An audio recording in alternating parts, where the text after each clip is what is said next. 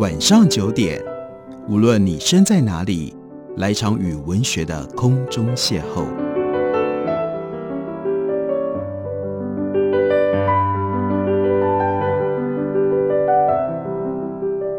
杨照谈书，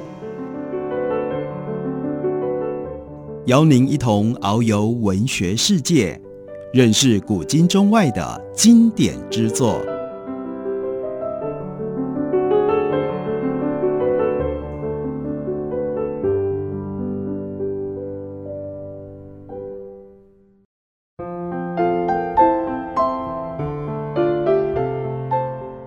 各位听众朋友，大家好，非常欢迎收听杨照谈书。本节目于台北广播电台 FM 九三点一，每个星期一到星期五晚上九点为大家播出。我是杨照。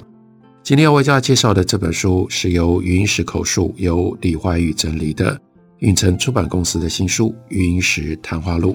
在前两天为大家介绍了印刻出版社出版的周延所写的《余英时传》，今天介绍的这本书和《余英时传》同样都是因为今年八月余英时去世了之后。大家对于云石的学术思想、他的生平有了高度的兴趣跟好奇，所以在台湾的读书界、出版界召唤出这样两本和云石有关，也带有怀念追忆云石作用的书籍。在后记当中，李怀宇简单的交代了这本书的来源。他说：“二零零七年深秋，我初到美国，便前往普林斯顿访问云石先生。”一见如故，相谈甚欢。当时我是文化记者，以访问知识人为志业，发愿遍访视野所及的名家。在访问余先之前，我已将当年能找到的余先著作读过。初次面谈余先的学问和思想，深深地震撼了我。而在进一步接触之后，余先的胸襟和见识更使我如沐春风。我看见云石著作之外，更有广阔的世界。便提出深入访问的愿望，于先一诺无辞地答应。当时我和其他旅美学人有约，因此暂别于先前往美东各地采访。受访学人多为于先的朋友，笑谈中又开阔了我的视野。随后我再赴普林斯顿盘桓多日，前后和余先畅谈了五天三夜。从美国回到广州之后，我将此行访问内容写成了《知人论事》。旅美十二家，此书首篇余英时一万多字，只是我们畅谈的冰山一角。我将余先谈话整理成为《余英时谈话录》，不断的扩充先后三稿，然后呢寄回给余先。二零零七到二零二一年，我和余先大约每周通一次电话。余先是百科全书式的人物，我们总是有话可聊。最初那一两年。余先喜欢在通话结束前说：“谢谢你打电话来。”最近一两年，余先喜欢说：“现在能和老朋友聊聊天就很开心。”在二零二零年疫情发生了之后，余先常常在通话结束前说：“我们都很好，你放心好了。”他说这也是余先和我说的最后一句话，所以他和余先聊天的这些内容就。记录下来，成了今天为大家介绍的《云石谈话录》。《云石谈话录》用主题来划分，所以大家可能会比较感兴趣的是云石如何讲台湾跟台湾相关的题目。比如说，有一个主题谈的是台湾大学。云石说：“傅斯年虽然很短命，但他奠定了台湾大学的基础。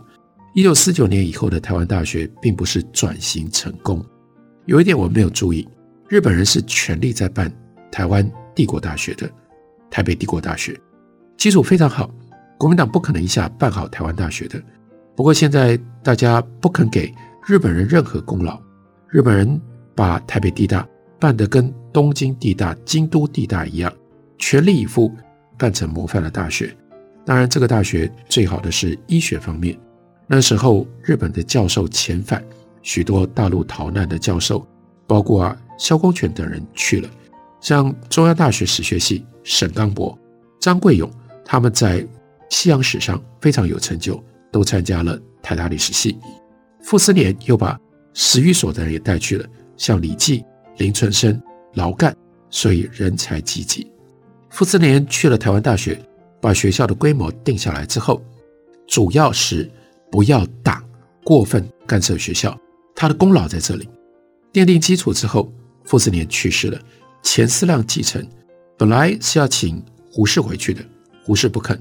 胡适说，傅斯年生前写信，他能把台湾大学办成这样，完全是靠一个人帮忙。这个人就是教务长钱思亮。钱思亮以前也是北京大学化学系很有名的教授，所以胡适就推荐钱思亮当校长。当时以为通不过，国民党可能要找自己的人，后来是看在胡适的面子上，让钱思亮继承了傅斯年的这个位置。钱思亮为人温和厚道，但也有原则，有抗拒力。他也知道胡适可以支援他，正因为这样。国民党不敢在台湾大学猖狂，如果猖狂的话，殷海光在台湾大学的讲学早就没有了，不可能在台湾大学有这么多的学生跟着他。这个自由主义的传统是靠傅斯年开了一个头，胡适在背后做一个暗暗的保护者。台湾大学之所以重要，云石说，我认为傅斯年的贡献是一开始就把党的力量排除在外面。把北大、清华教授治校的方法搬到台湾大学了。一九五零年代，台湾的几个官员下台了，一个是教育部长陈天放，一个是台湾省政府的秘书长卜薛凤。卜薛凤本来也是清华大学的政治学教授，可是多年从政，陈天放跟卜薛凤两个人都想要到台大去教书。别的学校以他们的政治资历，以他们的党政关系。如果是别的学校，一定挡不住。但这个时候，台湾大学教授治校的实质作用就产生了。教授会否定了，所以呢，陈天放、卜薛凤就进不了台大。这是一个具体的例子。高官下台，想要到台大教政治学，被台湾大学的教授会给否定了。这就保持了独立的学术精神。台湾大学刚开始的时候没有研究所，因为想要请的教授有一些不来。当时也想把朱光潜等人请来的。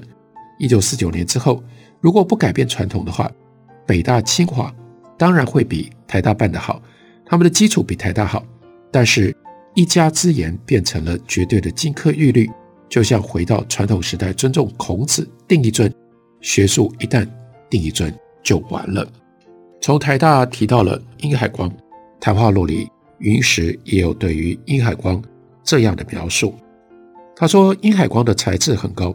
殷海光当初很受金岳霖的赏识，还是中学时候就能翻译逻辑的书。当然，他的数学比不上他的同学王浩。他在台湾是起作用，但他的作用是站在胡适的战线里，提供民主自由的思想，攻击国民党和中国文化的关系。这是他的思想方面。另外一方面，他也不是一个行动之人，只是一个所谓的知识人。”在知识层面使思想界更自由，当然他的学术上也受到很大的限制，思想上也谈不上深刻，即使是在当初的标准都不是那么样的深刻。他的学生像李玉生、张浩都有这样的认识。殷海光并不是有多大的学问，但是他有一股不屈不挠的精神。他最早是帮国民党说话的，在新南联大，何兆武等人认为他是右派，看不起他。何兆武讲的。我们骂他，骂殷海光法西斯，他骂我们是共产党的第五纵队，那是一个思想分野。不过后来殷海光在自由中国的这段历史很有光彩。殷海光思想上非常的专断。云石说，我一九五零年代在香港写了一篇论平等的文章，在自由中国登出来了。后来我又写了一篇讲自由的文章。我认为自由和中国传统应该有沟通，不能只是。外国来的自由，那殷海光就拒绝这篇被登在《自由中国》上。从这一点上可以看出，殷海光不是一个很民主的人。他要求民主，是因为民主可以打击国民党。如果他自己执政，他绝对不是一个自由主义者。这个我可以断言的，因为我有亲身感受。我到美国之后，雷震还给我写信道歉，他没有办法强迫编辑部通过，因为这里有中西调和的说法。凡是任何人提到中国有什么好处，殷海光就绝对不接受，不跟这个人见面。殷海光对中国历史文化太无知。云石说：“我是赞成民主自由，实际上我还是根据胡适等人的看法，要把这些东西和中国本来好的传统接起来，这样才能够生根。否则，民主也只是漂浮的东西，只是在少数知识人心里感觉到满足，一般人接受不了的。全是外来的东西是不行的。就像是佛教，如果没有经过一个中国化的阶段，进不了中国人的人心。我认为民主自由的价值也是一样。我并不因为这样就觉得殷海光有什么不好，主要是看出他的武断，他太过于自以为是了。啊，接着说。我看过陈鼓应编的《春蚕吐丝》，殷海光在临死之前，最后讲徐福官对他有影响，另外就是张浩对他有影响，而张浩曾经受过云石的影响。云石说：“我在哈佛大学见到张浩，就跟他讲，你们不能对中国文化采取这样的态度，你们这个民主自由完全是一个架空的纯理论的东西，和中国现实一点都不能结合，要如何在？”中国生根呢，这是我始终没有改变的观点之一。了解中国文化，在某些地方必须是跟自己的传统接上的。传统当中有好有坏，并不是中国连民主的根都完全没有，一定有一些民主的思想和西方很接近，但是没有制度化的路径来实现。这就是张浩后来跟殷海光谈，他比较信任张浩，在殷海光死之前已经有所改变。不过那个时候已经是癌症的晚期了。殷海光得癌症的时候，他的论敌徐复观托金耀基把三千块钱送给他。徐复观这一点很好，虽然是思想上的论敌，互相骂得一塌糊涂，但这个时候应该表现同情，这是很有义气的。殷爱光是直挺挺的书呆子，知识很高，并且坚持自己的意见，但他在学养上不足。他的中国文化的展望并没有找到要点，他是临时转向，没有转成功。当然，我们研究一个民主自由的运动，不能光是从个人上面看，个人的好处跟缺点，那是人人都有的。胡适也有他的毛病，他的缺点，但是殷海光整个还是站在民主自由的阵线当中，基本的方向是对的，这一点不能够否认。这是记录在《云石谈话录》里。云石对于殷海光的一点看法。休息一会儿，我们回来继续聊。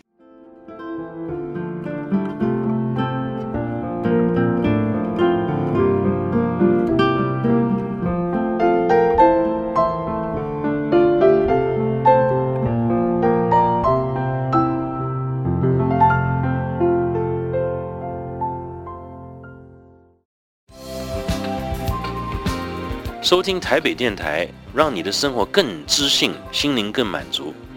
我是赖声川。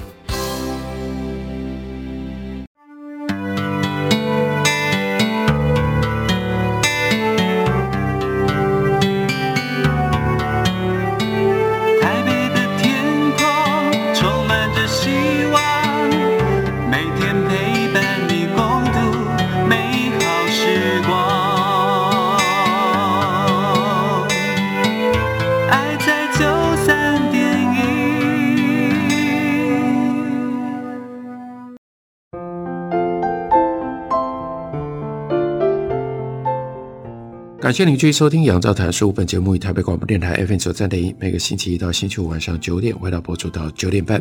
今天为大家介绍的，这是由李怀宇所整理的《云石谈话录》，云城出版公司刚刚出版的新书。在谈话录里，云石讲到了一些比较少大家会跟他联系上，会以为他有兴趣的话题，例如说金庸和武侠小说。他说，一九六六年，金庸在香港创办了《明报月刊》。我的朋友许冠山把我给他私人的信在《明报月刊》上刊登出来。许冠山曾经给傅斯年做过文字工作，傅斯年的全集当中有几篇演讲是由许冠山记录的。从台湾到香港，许冠山早年也是讲民主自由的，他是一个自由派，在自由中国上写过不少的文章。云石一九五零年代就认识了许冠山，不过离开香港之后，只是跟他通通信。金庸创办《明报月刊》的时候，许冠山大概和金庸合作过一阵子。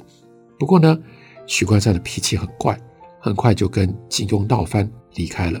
所以当初云石和《民报月刊》并没有真正发生过关系，要一直到一九七零年代回香港才有了接触的机会。那个时候，《民报月刊》是由吴居仁担任总编辑。一九七二年，我回香港就见过金庸，我们很喜欢他的武侠小说，想要跟他谈谈天。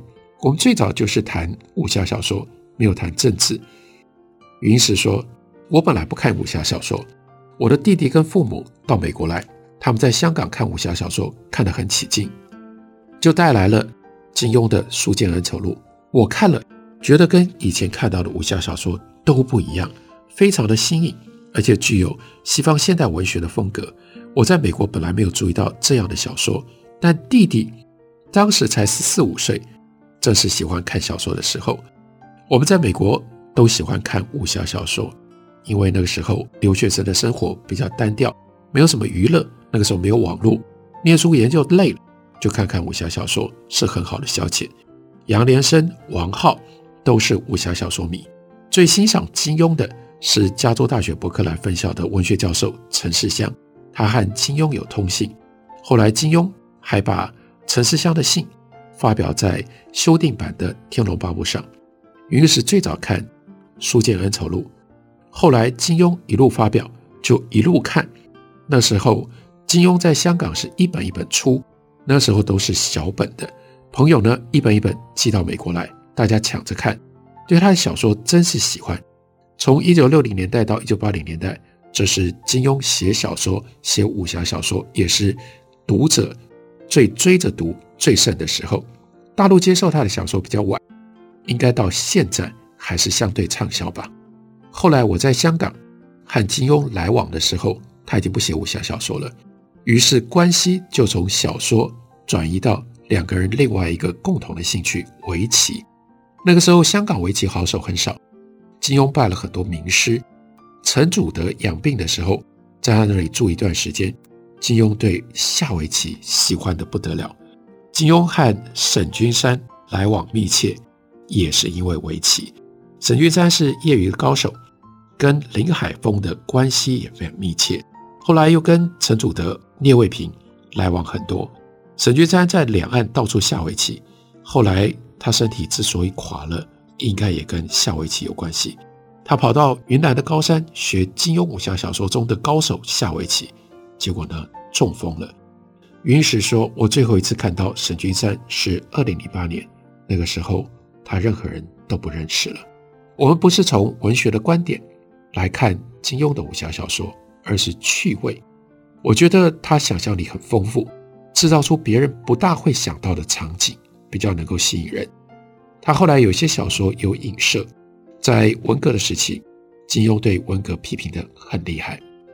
云石认为中国的变化希望在媒体。他说我们要注意，真想研究中国重要的报纸杂志，除了梁启超办的那些报纸，胡适的独立评论。楚安平的观察，时间性不长，但是具有重要性。如果接下来有人要去研究《民报月刊》，那很好。《民报月刊》刚开始办的时候，批评文化大革命，文革不只是摧毁了中华文化，而且把中西文化一起去掉，破事就破得什么都没有了。《民报月刊》只能影响知识人，但《民报》本身影响力就更大了。他说：“我在香港也是天天看《明报》，金庸的社评确实写得很好，一针见血，说出大家心里想说的话。金庸在香港发挥了很特殊的作用，不光只是武侠小说。一九七三年到一九七五年，我在香港和金庸算是私交很好，聊天很多。不过我就是最好的朋友，也不会一天到晚黏在一起。后来他的社会地位越来越高，反而变得不自然。”一九九二年，我拿到香港大学荣誉博士的时候，金庸还特别来参加。虽然没有机会多说话，他后来送了一套新版的武侠小说全集给我，现在还保留在家里呢。我们不得不承认，金庸是一个天才。后来没有第二个人写的和他一样好。当年梁羽生和他齐名，但是梁羽生的武侠小说比起金庸差太远了。金庸写第一本书《书剑恩仇录》的时候。他还在《新晚报》，《新晚报》有左倾的味道。后来金庸反出去了。牟中山认为最后的《鹿鼎记》写的最好，金庸自己恐怕也认为《鹿鼎记》比较好，但云石最喜欢的是《射雕英雄传》。他说：“我觉得书中几个人的个性都写得很好，后来的小说有些东西写过头了，不真实了。其他的小说我也可以看，不过没有像当初看《射雕英雄传》那样的兴奋。”金庸的很多理想也放在小说当中，比如说周伯通学武的天资聪明，又乐此不疲，但一来过于着迷，二来少了一副救世济人的胸怀，就算毕生勤修苦练，终究达不到绝顶之境。但相对的，王重阳在这上面高啊，因为他要救世。还有西毒欧阳锋，看一个儒生讲要做忠臣孝子，就把他杀了。